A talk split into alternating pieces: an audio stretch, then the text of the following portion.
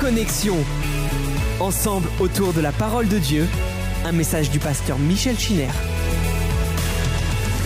Salut à nouveau les frères et sœurs du 7e arrondissement, celles et ceux qui sont dans leur foyer. Nous allons maintenant revenir à notre étude de- du livre de la Genèse.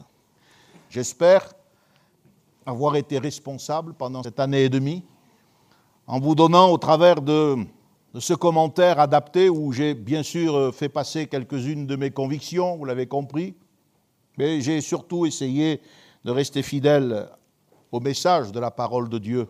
J'espère avoir euh, eh bien, été responsable, vous avoir aidé à garder le cap. En tout cas, euh, je pense que ces messages seront sur le site, le nouveau site de l'Église. Vous pourrez les réécouter parce qu'il y a une densité volontaire. On a besoin d'être vigilant, d'être les uns près des autres, de ne pas se laisser euh, subtilement entraîner par des mails, par des messages. Vous savez, le biais d'un anniversaire souhaité. Mais méfiez-vous de ça. Quand quelqu'un nous quitte, il est libre, mais il nous a quittés.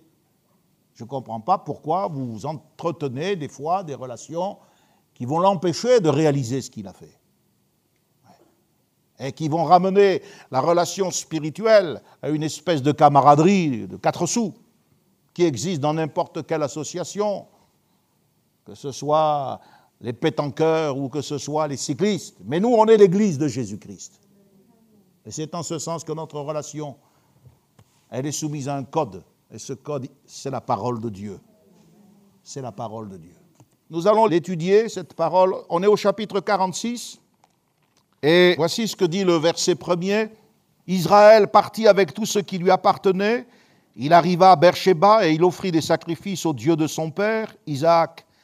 Dieu parla à Israël dans une vision pendant la nuit et il dit, Jacob, Jacob. Israël répondit, Me voici. Et Dieu dit, Je suis le Dieu, le Dieu de ton père. Ne crains point de descendre en Égypte, car là, je te ferai devenir une grande nation. Moi-même, je descendrai avec toi en Égypte, et moi-même, je t'en ferai remonter. Et Joseph te fermera les yeux. Jacob quitta Beersheba, les fils d'Israël mirent Jacob leur père avec leurs enfants, leurs femmes sur les chars que Pharaon avait envoyés pour les transporter. Ils prirent aussi leurs troupeaux, les biens qu'ils avaient acquis dans le pays de Canaan, et Jacob se rendit en Égypte avec toute sa famille. Il amena avec lui en Égypte ses fils et les fils de ses fils, ses filles et les filles de ses fils, et toute sa famille.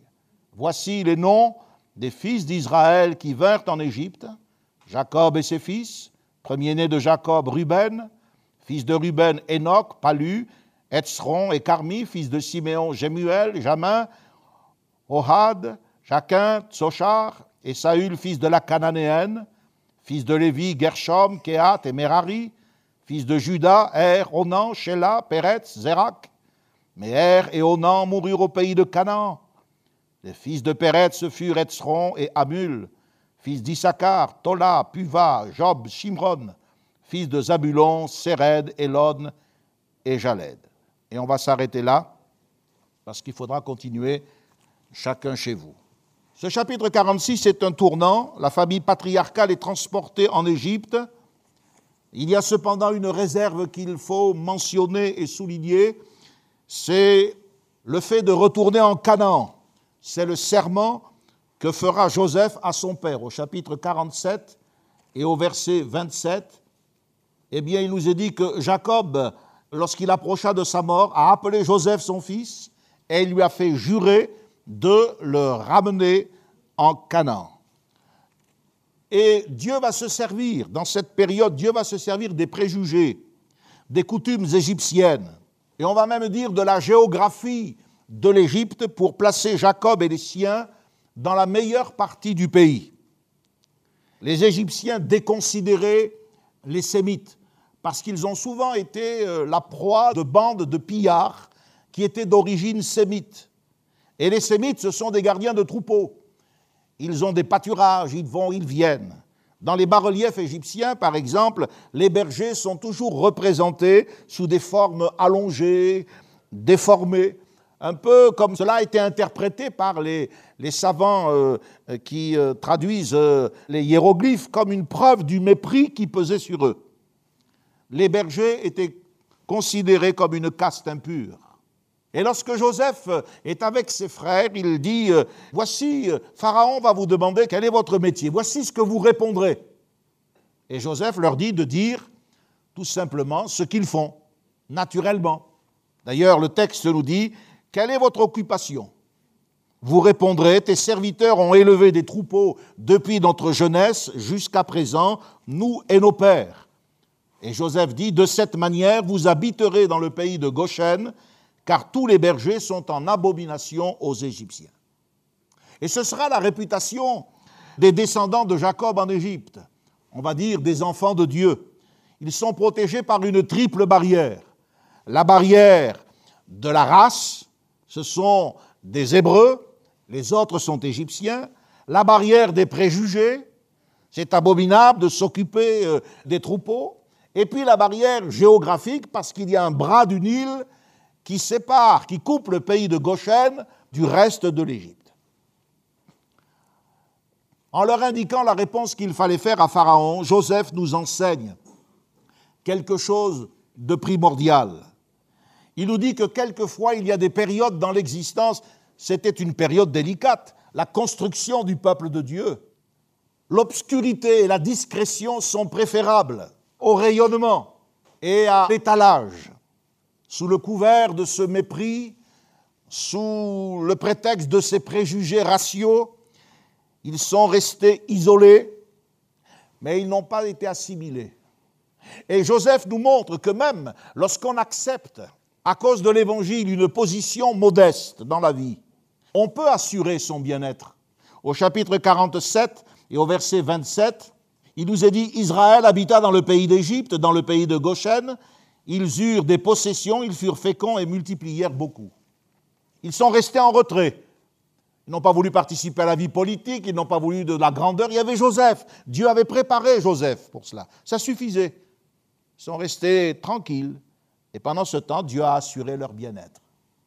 La véritable prospérité est d'ordre théocratique, c'est-à-dire elle s'inscrit dans la perspective du royaume de Dieu et de la volonté de Dieu pour nous dans ce royaume. Elle n'est pas simplement matérielle, professionnelle, elle n'est pas politique, sociale. Beaucoup de gens ont perdu la foi, ont perdu leur énergie, ont perdu leur identité à cause de l'erreur de trajectoire dans ce domaine. En disant à Pharaon que leur euh, occupation était celle de gardiens de troupeaux, chapitre 46, verset 34, ils ont été placés dans une contrée préparée par Dieu. Quand vous dites la vérité, sans détour, quand vous vous exprimez clairement et franchement sur ce que vous êtes, vous pratiquez la meilleure politique qui soit. Ils ont dit qui ils étaient. Et à partir de ce moment-là, ce que Dieu leur avait préparé leur a été donné. Il n'y a pas eu de mariage entre les deux peuples. Contrairement à ce qui s'était déjà produit en Canaan, Siméon avait épousé une cananéenne. Judas s'était éloigné de ses frères. J'espère que vous avez suivi ces commentaires et que vous faites quelques-unes de ces connexions. Nous devons garder dans ces temps qui préparent. Nous sommes dans des temps préparatoires préparatoires de la tribulation, préparatoires de l'apostasie qui vient, préparatoires du retour de Jésus. Nous devons garder notre identité. Or, cette identité, beaucoup l'ont perdue dans les assemblées où l'écoute de la parole de Dieu est devenue tellement réduite que l'on passe plus de temps à danser, à s'exciter. Vous ne devez pas suivre ces courants. Si vous avez un minimum de bon sens spirituel, vous devez comprendre où est votre intérêt. Et on va le voir en ce sens que Jacob vient d'apprendre euh, par ses fils que Joseph est vivant. Il ne les croit pas d'abord, mais il a des preuves, les chars, les papiers peut-être que Pharaon a envoyés. Tout ça, ça réchauffe son cœur. Il décide, il dit, mon fils est vivant, j'irai. Je le verrai avant de mourir. Mais, il nous est dit, regardez chapitre 46, Israël partit avec tout ce qui lui appartenait. Il arriva à Beersheba et il offrit des sacrifices à Dieu. Et là, il cherche Dieu. Il met Dieu en premier. Ça lui a coûté cher et il a fallu des années de discipline sous la verge du Seigneur pour qu'il arrive à comprendre ça. Lui, le calculateur, lui, l'homme capable de voir les intérêts et de construire une carrière. Il a suffisamment souffert pour savoir que l'appel de Joseph, les chars de Pharaon, ne suffisent pas à faire bouger un homme de Dieu. Il lui faut l'accord du Seigneur. Et je remarque que dans cet entretien que nous avons lu, Jacob est appelé à deux reprises par le Seigneur, comme autrefois Dieu avait appelé à deux reprises Abraham. Abraham, Genèse 22, 11. C'est que Dieu connaît le cœur. Et Dieu a vu dans le cœur de Jacob des craintes. La preuve, c'est qu'il lui dit ne crains pas. Dieu ne dit pas ne crains pas quand on n'a pas de crainte. Dieu lui adresse la parole et il lui dit ne crains pas, moi-même je descendrai avec toi. Qu'est-ce que nous aurions fait lorsque, après des années de deuil, croyant qu'une bête a dévoré, c'est ce que Jacob dira lui-même, une bête a dévoré notre enfant, nous apprenons que notre enfant vit, qu'est-ce que nous aurions fait naturellement? Mais nous sautons dans le premier avion, nous montons dans le premier train et nous partons, c'est pas vrai? Eh bien, c'est pas ce qu'il faut faire.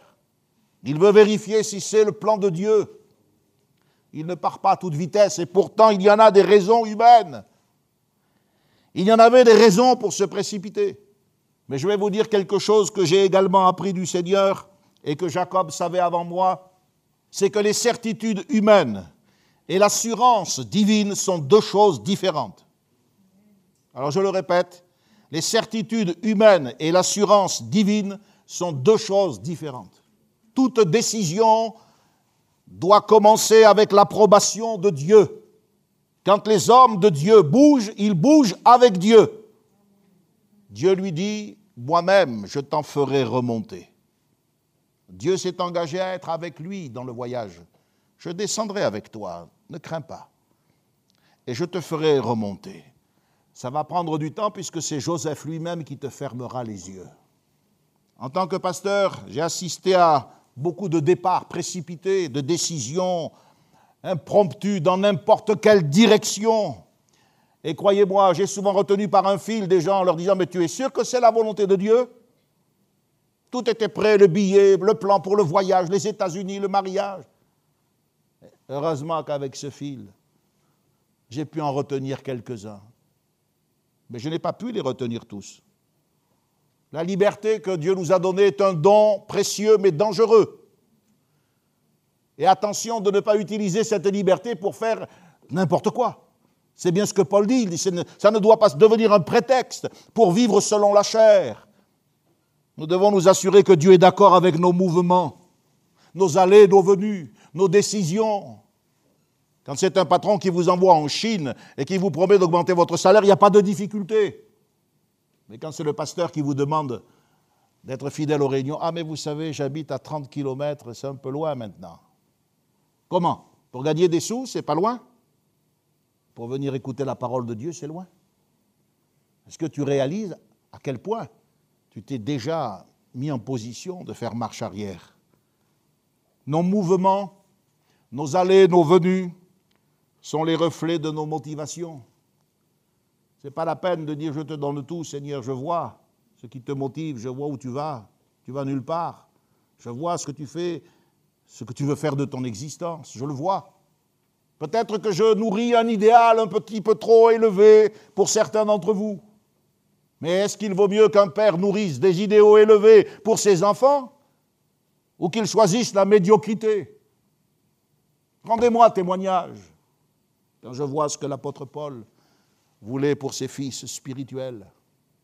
Alors on a des slogans comme ça aujourd'hui qui, comme un parterre de fleurs, on parle de l'excellence, et parce que ça vient du Canada ou d'ailleurs. Ces gens même qui nous parlent d'excellence sont souvent des gens qui ont échoué dans leur propre vie familiale, dans leur propre vie d'église, dans leur propre vie spirituelle. Et ce sont ces gens-là que l'on va écouter, que l'on va suivre sur un webinaire, qui se présentent comme des leaders. J'ai fait une remarque récemment des serviteurs, c'est que le mot leader apparaît six ou sept fois dans les Écritures. Le mot serviteur apparaît 600 fois. Pourquoi on parle toujours de leadership et pas de stewardship? Vous savez ce que ça signifie le mot steward? Quand vous allez dans un avion, un steward, c'est un intendant, un administrateur. C'est exactement ce que nous sommes. Chacun, nous sommes des stewards de notre propre vie, de notre propre famille, Moi, je le suis de ma famille et de l'Assemblée. Nous rendrons compte à celui qui pilote l'avion. Parce que croyez-moi, contrairement à ce qu'on dit, il y a un pilote dans l'avion.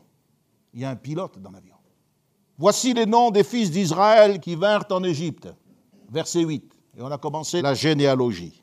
La lecture des généalogies, je ne sais pas pour vous, c'est un vrai test. C'est euh, la lecture qui suscite le plus rapidement des bâillements euh, significatifs. Quand vous lisez les généalogies, ça vous réchauffe le cœur autant que si vous lisiez un, annuaire téléphonique, il faut le dire. Hein. Alors vous êtes là, euh, Zabulon, Sif Jean, Agui, Chouni, Etzbon, Arod. Ouh là là, c'est bon. Enfin, c'est important si c'est dans la Bible aussi, hein c'est important. Donc je vous ferai remarquer ceci, c'est qu'avant d'entrer en Égypte, le Saint-Esprit fait les comptes. Si vous allez dans le livre des Nombres au chapitre 26, vous verrez qu'avant d'entrer en Canaan, Moïse va recevoir également l'ordre de compter, surtout après les jugements qui ont été exécutés. Israël s'est livré à la débauche avec les filles de Madian, nombre 25. Il y a eu 24 et quelques mille morts, c'était juste les, dégâts collatéraux, hein, parce que ça a été terrible. Et puis il y a eu toute la génération qui est morte dans le désert, à l'exception de deux hommes, Josué et Caleb. Dans les périodes comme celles que nous vivons, et je ne vous ai pas caché qu'il y a eu des gens qui vont, qui viennent, pourtant j'avais annoncé par l'Esprit, hein, si vous avez tout ce que j'ai dit sur l'Église, sur les péchés volontaires. Oh, bien sûr, on va toujours se bricoler une, excuse. Mais il y a excuse et excuse. Et on a vu aussi qu'on peut entourer d'un tissu de mensonges un acte et un désir qui paraît être saint comme la transmission de la bénédiction. Alors, quand on lit les généalogies, ça permet de faire le point. Il faut que nous aussi, en septembre, nous fassions le point. La signification des noms bibliques est intéressante, mais c'est quelque chose de délicat, parce qu'il y a des sens qui sont douteux.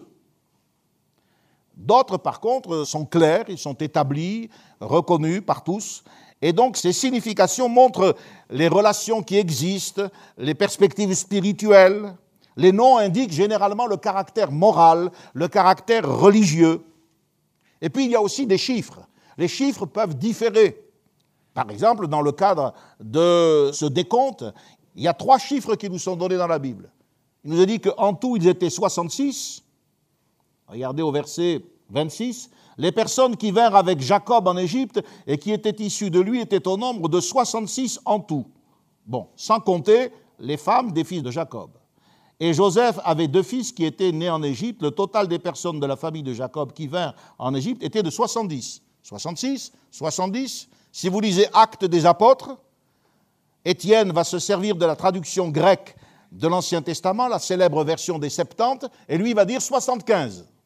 Trois chiffres sont donnés à propos de la famille. Mais il n'y a pas du tout de contradiction, comme certains euh, veulent le souligner. Si à 66, vous ajoutez Joseph, ses deux fils, Éphraïm et Manassé, et Jacob lui-même, ça fait 70. Et le livre des actes des apôtres, eh envisage la famille élargie, puisqu'il est dit que sans compter les femmes et les enfants, probablement cinq femmes survivantes des fils de Jacob sont prises en compte. Ce qu'il faut retenir, c'est que la famille de Dieu, le peuple de Christ, l'Église aujourd'hui, est toujours considérée comme un petit troupeau ce n'est pas des multitudes.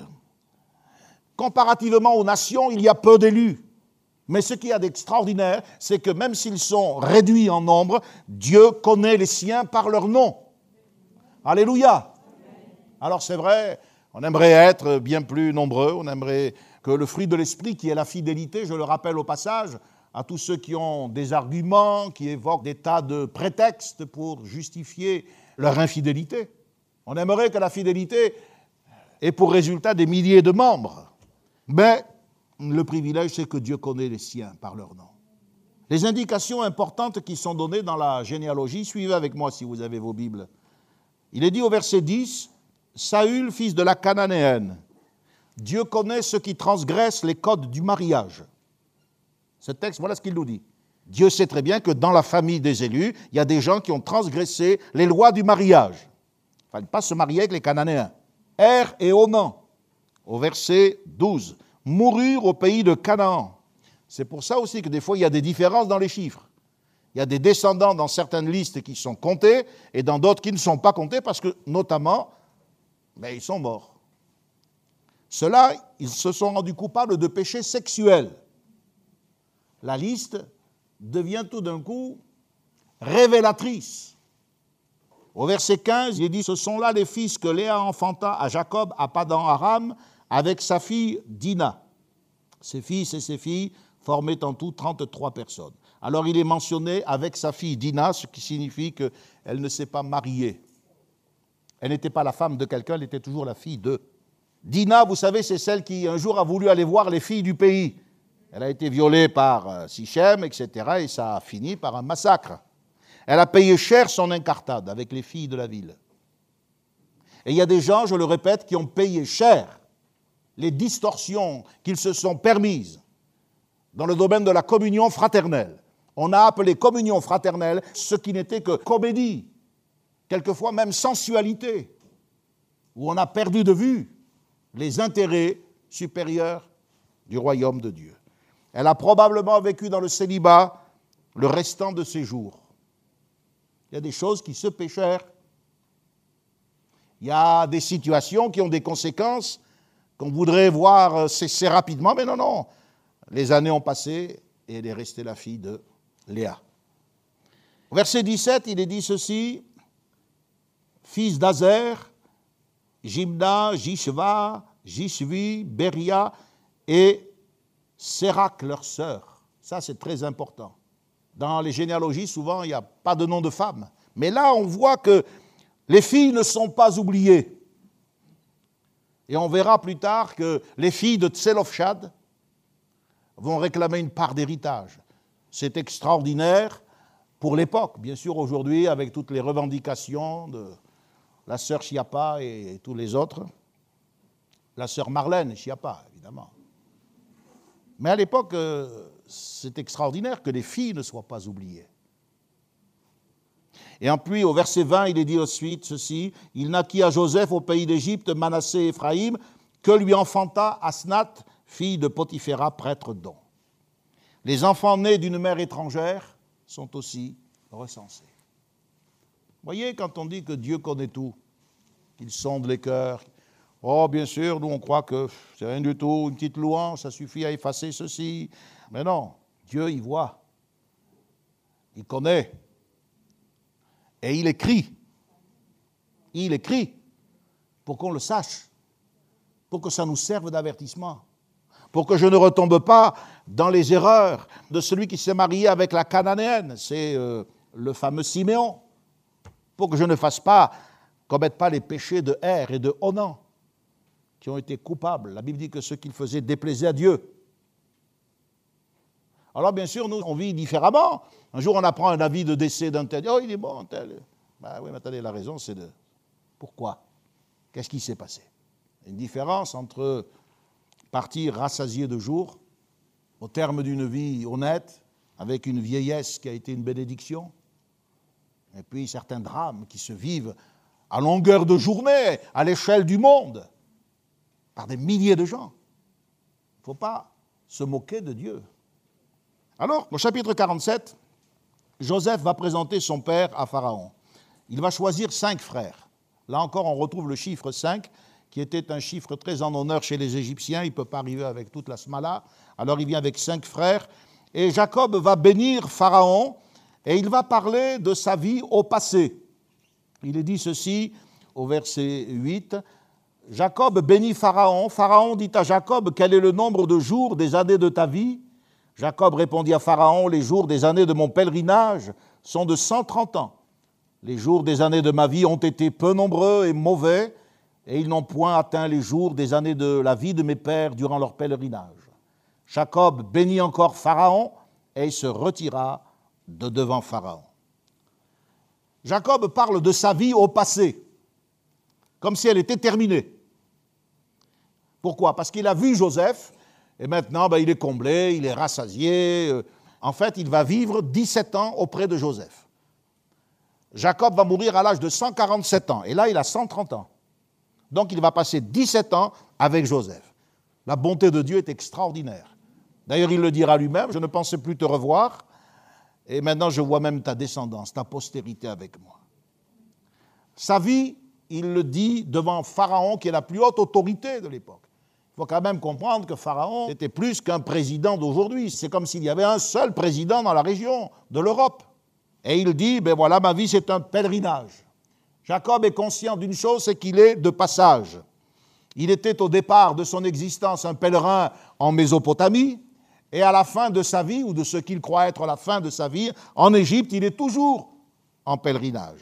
Son désir de toujours, ça a été de vivre dans le pays de la promesse. Mais même Canaan, il le confesse à demi-mot, même Canaan n'est pas sa véritable demeure. Et c'est pour cela que l'Épître aux Hébreux nous dit qu'il va terminer son pèlerinage dans l'adoration, sachant que sa véritable demeure, c'est d'être auprès de Dieu, le Dieu d'Abraham, d'Isaac et de Jacob. Dans ce chapitre 47, on va revenir sur euh, toute euh, la procédure que Joseph a mis en place pour sauver l'Égypte. Donc on sait déjà que il a été reconnu comme euh, un prophète de Dieu. Pharaon a dit, mais il y a en lui l'Esprit Saint, c'est un homme intelligent, il faut lui donner le commandement de tout le pays. Que Dieu fasse que nous trouvions dans l'Église des hommes et des femmes intelligents, des gens qui vont collaborer avec les serviteurs de Dieu, à qui on va pouvoir laisser les rênes, à qui on va pouvoir laisser le commandement. Parce qu'on sait très bien que ça ne va pas déraper, ce ne sera pas l'occasion d'avoir, euh, comme on dit à Lyon, le melon. Parce qu'il y en a qui l'attrapent vite, le melon. Mais ça va être l'occasion de collaborer, de servir et d'étendre l'impact de l'Église. Joseph a pris des mesures. Il a dit à Pharaon, voilà ce qu'il faut faire. Il y a sept années d'abondance qui arrivent, de très grande abondance.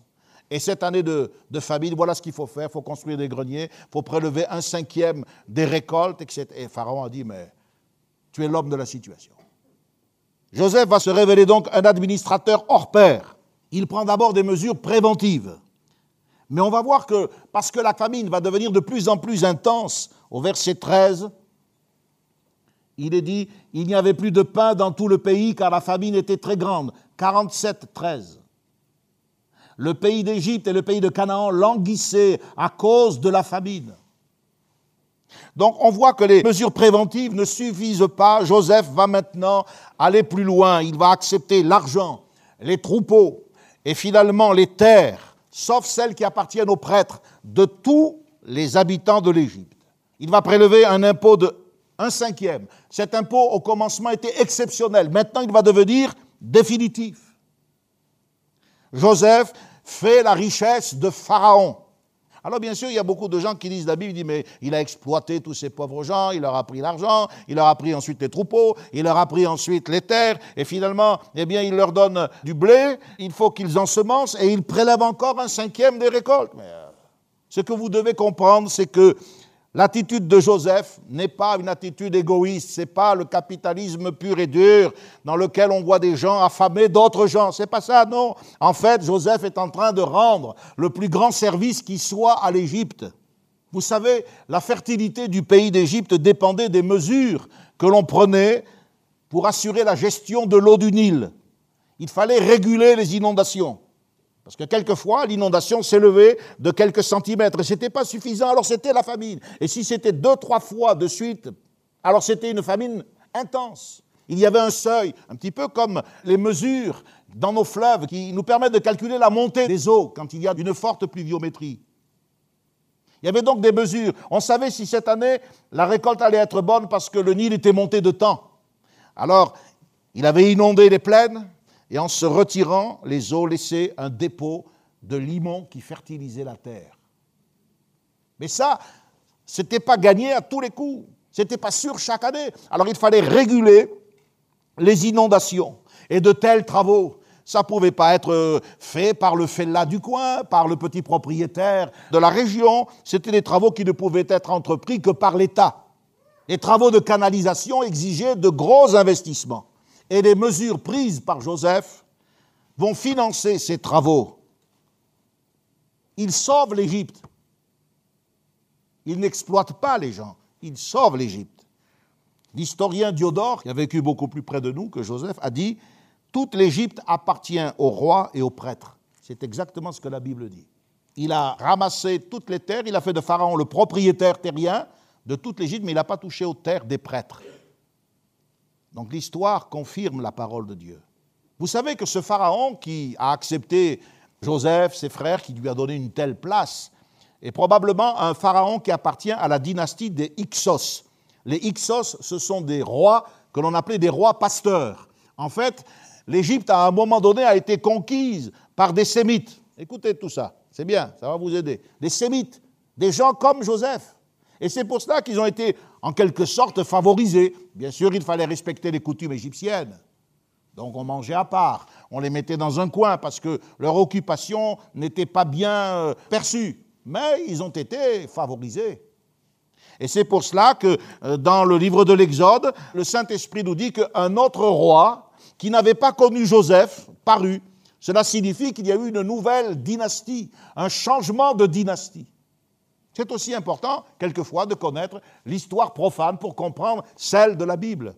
Avec la dynastie des Hyksos, qui a duré peu de temps, le gouvernement de Joseph, car c'était le Premier ministre, a réalisé une transformation complète du droit de propriété. Les provinces qui appartenaient autrefois à des cités-États, il y avait Thèbes, il y avait Memphis, il y avait Héliopolis, elles appartiennent maintenant et pour toujours à Pharaon. De grands bouleversements économiques ont permis de sauver les nations. Non seulement la petite famille, parce qu'ils sont 70 ou 75, la petite famille de Jacob avec euh, tous ses serviteurs, non seulement l'Égypte, mais non seulement les nations d'alentour. Joseph est un magistrat hors pair. Il nous est dit, au verset 8, vous l'avez noté à deux reprises, que Jacob a béni Pharaon.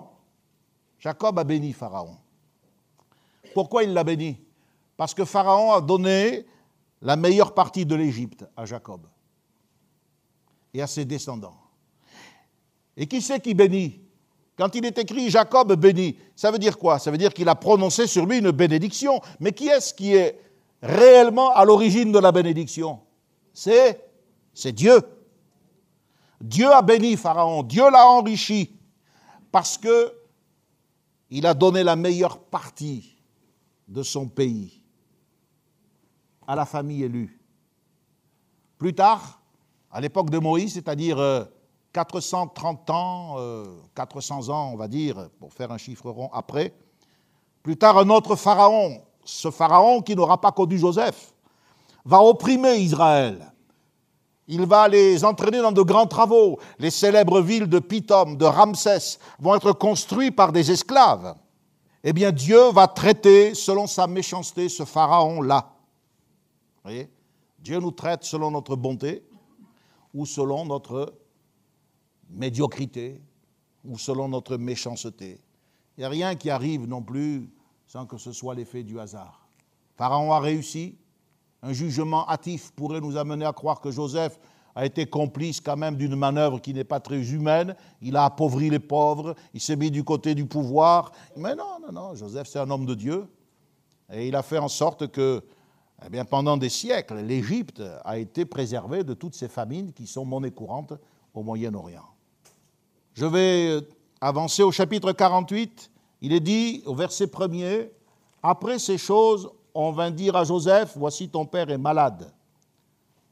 Joseph vient, il prend avec lui ses deux fils, Manassé et Éphraïm, et on avertit Jacob et on lui dit, voici ton fils Joseph qui vient vers toi. Et Israël rassembla ses forces et s'assit sur son lit. Et là, Jacob parle à Joseph.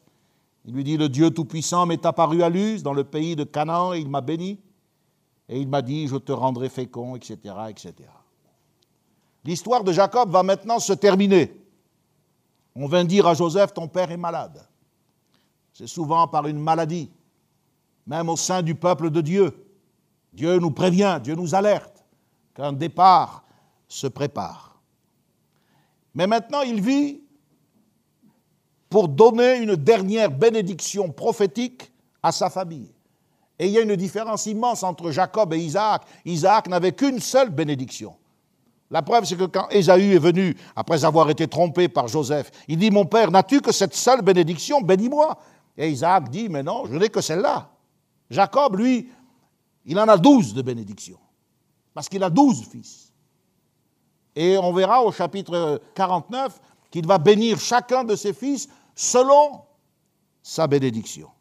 Donc il ne vit que pour transmettre quelque chose, et on est en face d'un testament, un testament spirituel. Qu'est-ce que nous allons laisser à nos enfants? Quel témoignage L'Église du XXe siècle à Lyon laissera aux autres Comment l'histoire se lira si le Seigneur tarde à venir Vous remarquez qu'il nous a dit que c'est Jacob qui est malade. Vous avez remarqué? Regardez, soyez attentifs. Mais il est dit Israël rassembla ses dernières forces. Jacob est malade, mais la Bible dit c'est Israël qui rassemble ses forces. Et le même changement s'était produit lorsque ses fils étaient revenus d'Égypte et qu'il lui avait dit euh, Joseph vit. Il nous a dit le cœur de Jacob resta froid. Il ne les croyait pas. Mais quand il vit les chars, c'est Israël qui a dit c'est assez. Joseph, mon fils, vit, j'irai, je le verrai. Regardez chapitre 45, versets 27 et 28. En chacun de nous, il y a un Jacob et un Israël.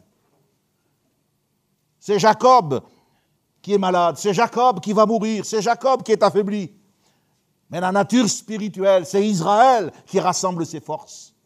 C'est Israël qui prophétise. C'est Israël qui annonce le futur. Quelle part de Jacob y a-t-il en moi et quelle part d'Israël? Y a-t-il plus de Jacob que d'Israël Plus d'Israël que de Jacob? Est-ce que je suis simplement humain? Un homme Une femme? Un jeune homme Une jeune fille Ou est-ce que je suis un homme de Dieu? Une femme de Dieu Une jeune fille consacrée un jeune homme engagé envers Dieu. Jacob et Israël. Le Dieu Tout-Puissant m'est apparu à Luz dans le pays de Canaan et il m'a béni. Jacob se remet en mémoire la manifestation de Dieu à Bethel et sa promesse. Il m'a dit, je te rendrai fécond et je te multiplierai. C'est important de se donner l'occasion de revivre certaines expériences. La vie spirituelle, c'est pas monter dans un train et puis euh, ça se déroule et on va n'importe comment, n'importe où. Non, on s'arrête aussi. Il y a des moments où on, on réfléchit à ce Dieu qui m'a sauvé. Je pense souvent au jour où le Seigneur s'est révélé à moi, où j'ai entendu sa voix, où Dieu m'a parlé, où le Saint-Esprit m'a dit des choses qui se sont accomplies pour certaines 30 ans après. Je pense souvent à certaines expériences que j'ai faites. Je les repasse dans mon cœur. Je me dis, tiens, là, ce texte de la Bible, alors j'ai noté, je mets octobre 1985 ou 1975. Je me rappelle. je revis ça. Il m'a dit. Il y a des gens, ils ont oublié non seulement ce que Dieu leur a dit, mais ce qu'ils ont dit aussi à Dieu. Je te donne ma vie, je te suivrai. Je... Eh, tu as donné ta vie à qui? Comme dit l'autre, il m'a donné son cœur en gros et il l'a repris en détail. Il faut aller dans les détails avec Dieu. Parce que la vie, ce n'est pas une course de vitesse, c'est une course d'endurance. Il m'a dit, je te rendrai fécond et je te multiplierai. Pourquoi Jacob dit-il cela à ce moment-là? Par ces paroles qu'il met en relation avec sa descendance, je te multiplierai. Jacob est en train de préparer Joseph à son acte d'adoption. Joseph s'est marié avec une Égyptienne. Jacob va adopter les fils de Joseph. Si vous regardez les versets 5, il dit, ils seront à moi comme Ruben et Siméon. C'était nécessaire à cause de leur mère. Il fallait intégrer ces deux enfants en tant que tribu, même si leur mère était égyptienne. Alors il les adopte, vous comprenez? Et c'est pour ça qu'il dit, ça vient de Dieu. C'est Dieu qui m'a dit, je te multiplierai. Ces enfants que tu as, ils sont à moi. Dieu me les a promis. Et il faut que ce soit bien clair. Comme Ruben et comme Siméon. Comme les enfants que j'ai eus de Léa, même si leur mère est égyptienne. Le droit d'aînesse, vous le savez ou vous ne le savez pas, sera remis à Joseph. Regardez dans 1 Chronique chapitre 5 verset 2. Essayez de trouver 1 Chronique, chapitre 5, verset 2. Il est dit Fils de Ruben, premier-né d'Israël, car il était le premier-né, mais parce qu'il souilla la couche de son père, son droit d'aînesse fut donné au fils de Joseph, fils d'Israël. Toutefois, Joseph ne dut pas être enregistré dans les généalogies comme premier-né.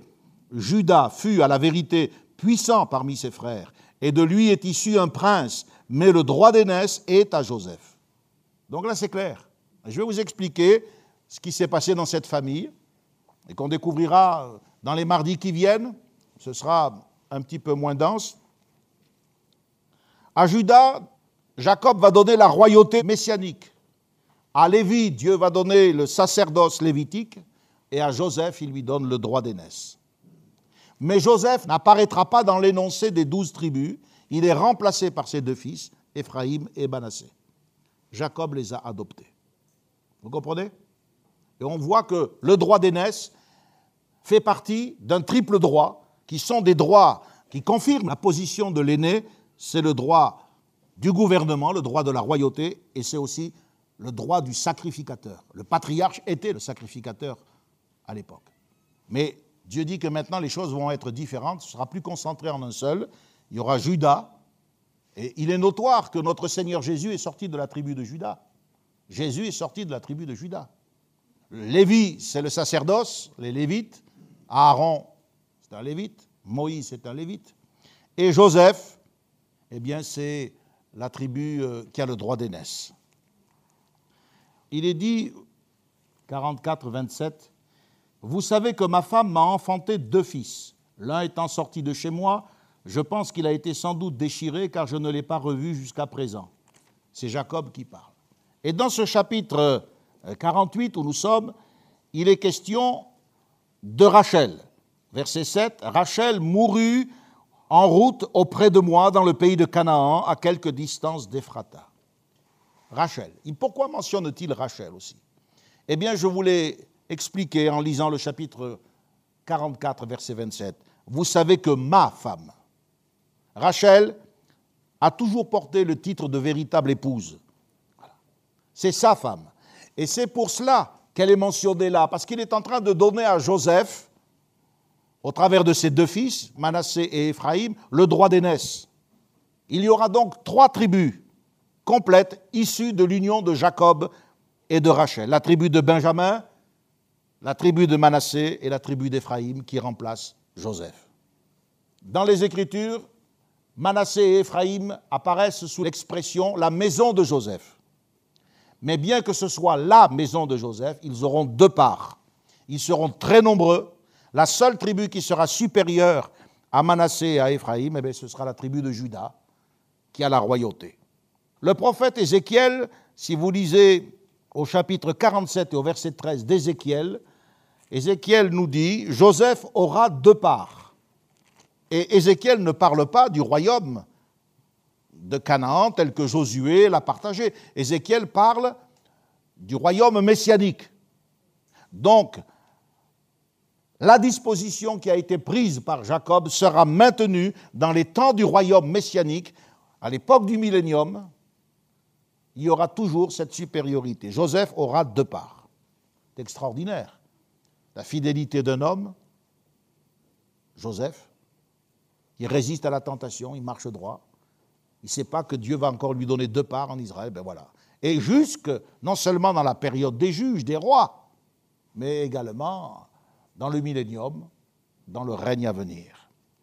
Au verset 8, il nous est dit, Jacob va poser une question, il va dire qui sont ceux-ci? En fait, il ne voit plus, il est incapable de discerner, et il remarque après coup que Joseph n'est pas seul, il y a deux ombres devant lui, ce sont ses deux fils les deux fils de Joseph, Manassé et Éphraïm. Et euh, il est dit, les yeux d'Israël étaient appesantis par la vieillesse, ils ne pouvaient plus voir, au verset 10. Donc on se retrouve des années après, c'est la même scène que lorsque Jacob s'était présenté à son père Isaac pour le tromper. Souvenez-vous-en. Isaac non plus ne voyait plus. Ce sont les mêmes circonstances. Les seules choses qui ont changé, ce sont les cœurs. D'abord, Joseph n'est pas Jacob. Joseph ne veut pas tromper son père, comme Jacob a trompé Isaac. Et puis je dirais, Jacob n'est plus Jacob. Il est devenu Israël. Il repasse la bonté de Dieu. Je ne pensais pas te revoir, et Dieu me fait voir même ta postérité. Verset 11. Quand on se retrouve en famille, eh bien, c'est bien qu'on ait les joies de la famille comme le monde, c'est-à-dire les joies naturelles. Dieu, c'est un Dieu d'équilibre, est un Dieu sage, de bonté. Il nous a fait vivre ici dans des conditions de la nature humaine. C'est pour que nous les apprécions, ces conditions, c'est sûr. Mais il y a aussi une dimension spirituelle. Et c'est bon quand on se retrouve en famille de repasser la bonté de Dieu. De regarder un enfant et dire celui-là, je ne pensais pas qu'on l'aurait gardé. Et il est là. Et aujourd'hui, il a 15 ans, 20 ans. Et aujourd'hui, celle-ci, elle s'est mariée. Et elle a des enfants. Et aujourd'hui, celui. C'est bon de voir, de repasser les promesses, les expériences et les résultats de la bonté de Dieu. Pour la première fois dans la Bible, avec ce texte, nous voyons l'imposition des mains. C'est la première fois qu'un homme impose les mains à quelqu'un d'autre. Et il va le faire d'une étrange manière, il va croiser les mains. Hein, vous l'avez lu ce texte? Croise les mains. À tel point que Joseph pense que son père se trompe, comme il ne voit pas. Mais c'est intentionnel. L'acte de croiser les mains a été fait consciemment. Ce n'est pas une maladresse. C'est intentionnel. Une fois encore, on voit que Dieu nous déconcerte par ses choix. Le premier-né, Manassé, oui, il sera un grand peuple, mais c'est le cadet qui sera le plus grand. Et la Bible dit, il mit Éphraïm avant Manassé. La vraie foi accepte les voies de Dieu, qui quelquefois ne sont pas celles des hommes. Il a fallu toute une vie de discipline, de douleur, d'expérience amère pour que Jacob apprenne cette vérité. Ce renversement de la coutume du droit d'aînesse, ça s'est produit sur quatre générations consécutives. Isaac a été béni à la place d'Ismaël, qui était pourtant le premier-né. Jacob a été béni à la place d'Ésaü, qui quand même était le premier-né. Joseph a été béni, il a une double part, alors que c'était Ruben, le premier-né. Mais Ruben, il a failli sur le plan sexuel. Alors il a été écarté. Et Éphraïm, maintenant, qui est le cadet, passe avant Manassé. Jacob bénit Joseph, je termine là, et il dit que le Dieu en présence duquel, écoutez bien, ont marché mes pères, Abraham et Isaac, que le Dieu qui m'a conduit depuis que j'existe jusqu'à ce jour, que l'ange qui m'a délivré de tout mal bénisse ses enfants, qu'ils soient appelés de mon nom et du nom de mes pères, qu'ils multiplient en abondance au milieu du pays. Ce qui est important, c'est que nous sommes en présence d'une triple invocation de Dieu. Le Dieu en présence duquel ont marché mes pères, le Dieu qui m'a conduit depuis que j'existe, l'ange de l'Éternel qui m'a délivré de tout mal. Et pourtant, le verbe bénir, regardez, il est au singulier, alors que Dieu est mentionné trois fois. Le Dieu qui conduit, le Dieu qui délivre, le Dieu devant lequel ont marché les ancêtres, c'est le Dieu un. Nous croyons dans un Dieu unique, mais il se manifeste de manière trinitaire, le Père, le Fils et le Saint-Esprit. L'expression l'ange qui m'a délivré de tout mal est remarquable. En hébreu, c'est Am Malak. Le mot Goel, ça vous dit quelque chose? C'est ce mot que euh, Job va utiliser quand il dit Mais je sais que mon Rédempteur est vivant. Je sais que mon Goël est vivant. Le mot Goël signifie racheter, agir en tant que proche parent. Tiens, Jacob savait déjà qu'il y avait un ange dans le ciel, l'ange de l'Éternel, qui était en relation avec lui de proche parenté. La racine primaire de Goël, Gaal, est en rapport avec la coloration du sang. Le mot Goël s'applique à quelqu'un qui va laisser le sang qui a été versé sans être vengé. D'ailleurs, on l'appelait le vengeur du sang dans la Bible. Ensuite, ce mot Goël est appliqué à celui qui va enlever la tâche sur la famille en se vengeant. Et puis, à l'époque de Ruth et de Boaz, ce mot est appliqué à celui qui va racheter l'héritage perdu par une famille à cause d'un décès. en un proche parent qui épouse, par exemple, la sœur d'un défunt, un proche parent. Ça nous parle du Seigneur Jésus, qui est devenu notre proche parent. Le plus proche parent que nous ayons, c'est lui. Notre frère. Nous, nous sommes frères et sœurs en Christ. Mais il est notre frère. Dieu est devenu notre Père à cause de Jésus. Et c'est à cause de son sang. C'est parce que son sang a été versé qu'il est notre frère et que nous sommes les gens de la famille de Dieu. Jacob dit que cet ange particulier, cet ange qui sera, qui est un rédempteur, qui est un proche parent et dont l'œuvre est en rapport avec le, sang efficace, l'a délivré de tout mal. Non seulement il a été délivré d'Ésaü, de sa haine, il a été délivré de Laban, sa malice, de Sichem qui aurait pu se venger, il a été délivré et consolé des souffrances liées à la mort de Rachel, à la pseudo-mort de Joseph. Mais surtout, Jacob a été délivré de lui-même. Il a été délivré de son péché. Il a été délivré le soir où il a dit, j'ai vu Dieu face à face, et mon âme a été sauvée. Je termine là. Il dit qu'il puisse être appelé du nom de mon Père. vous allez dire, mais ça, c'est pas prophétique, ça. N'importe qui qui met au monde un enfant, s'il veut le reconnaître, il lui donne son nom. mais ça veut dire autre chose. Qu'est-ce que ça signifie, être appelé du nom de son Père? Le nom des pères, c'est l'expression de ce qu'a été leur vie. Être appelé du nom de mon Père, eh bien, c'est participer à sa vie. Ce que Jacob demande, c'est que ce qui a été vécu et expérimenté par les pères, Abraham, Isaac et lui-même Jacob, se vérifie aussi dans les fils. À quoi ça sert? Je vous pose la question, frères et sœurs. D'être appelé pentecôtiste, d'être membre d'une église de Pentecôte, d'être appelé du nom des pères. Donald G., Howard Carter, Smith Wigglesworth, les frères Jeffries. À quoi ça sert tout ça? Si on n'a pas la vie des pères, la sainteté du cœur, la puissance, les miracles, les langues, les prophéties, les interprétations, la vie de prière, à quoi ça sert D'avoir un père pasteur? Si je suis rétrograde, si j'abandonne l'Église, si je vis une vie complètement éteinte.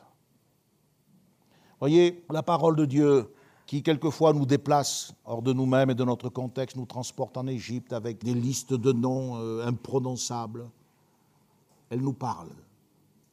Elle nous parle. Gardons nos cœurs de l'attitude qui consiste à dire euh, non, je, ne veux plus. Israël est tombé dans ce péché. Il a dit mais de la manne, on en a assez, on ne veut plus de la manne. Donc voyez le commentaire sur la Genèse, vous l'aurez plus le dimanche. Vous l'aurez que le mardi est divisé par deux. Parce que le mardi, je veux qu'on maintenant se mette à prier. On commence à intercéder. Faites vos efforts pour venir. Soyez présents, intercédez de façon à pouvoir réapprendre cette vie des pères, retrouver le souffle. Amen. Voilà, que Dieu vous bénisse. On va terminer par la prière et on va se séparer ensuite. Seigneur, merci pour ta parole qui nous montre le chemin, qui nous apprend comment nous devons nous comporter. Nous voulons apprendre, Seigneur, à bouger avec toi. Nous voulons apprendre à garder et à conserver non seulement le nom de nos pères, mais leur vie. Nous voulons traduire en actes ce que nous disons. Et nous nous rendons compte que tu connais chacun de nous par, par son nom. Quel privilège d'être appelé enfant de Dieu. Et cependant, tu nous connais, Seigneur, comme tu connaissais Saül, le fils de la Cananéenne, comme tu connaissais euh, Dina, euh, la fille de Jacob, comme tu connaissais euh, la femme de Joseph, Asnat, tu nous connais. Quelle grâce de pouvoir euh, nous rappeler ce matin que notre proche parent, le Seigneur Jésus, par son sang, a fait de nous tes enfants, ses frères. Garde-nous sous ton regard, garde-nous protégés par ton esprit, selon qu'il est écrit, celui qui demeure à l'abri du Très-Haut repose à l'ombre du Tout-Puissant. Merci Seigneur de t'être fait connaître à nous. Merci pour ce culte, nous t'avons adoré. Merci pour ces annonces, cette nouvelle orientation pour ces mois d'été. Tu bénis ton peuple, tu le gardes, que ceux qui vont devoir s'éloigner dans leur famille soient protégés, gardés de tout mal, de toute infection, gardés sur les routes et surtout gardés spirituellement. Prépare euh, ce retour à, la normale avec, euh, Seigneur, euh, les prédicateurs du dimanche matin, les soirées de prière du mardi avec l'étude biblique diminuée. Au nom de Jésus, nous te prions de bénir également nos enfants, tout ce grand travail qui va être fait cet été, pour la gloire de ton nom. Nous te disons merci pour tout, Seigneur. Sois béni, Père, au nom de Jésus. Amen. Connexion. Ensemble autour de la parole de Dieu. Un message du pasteur Michel Chiner.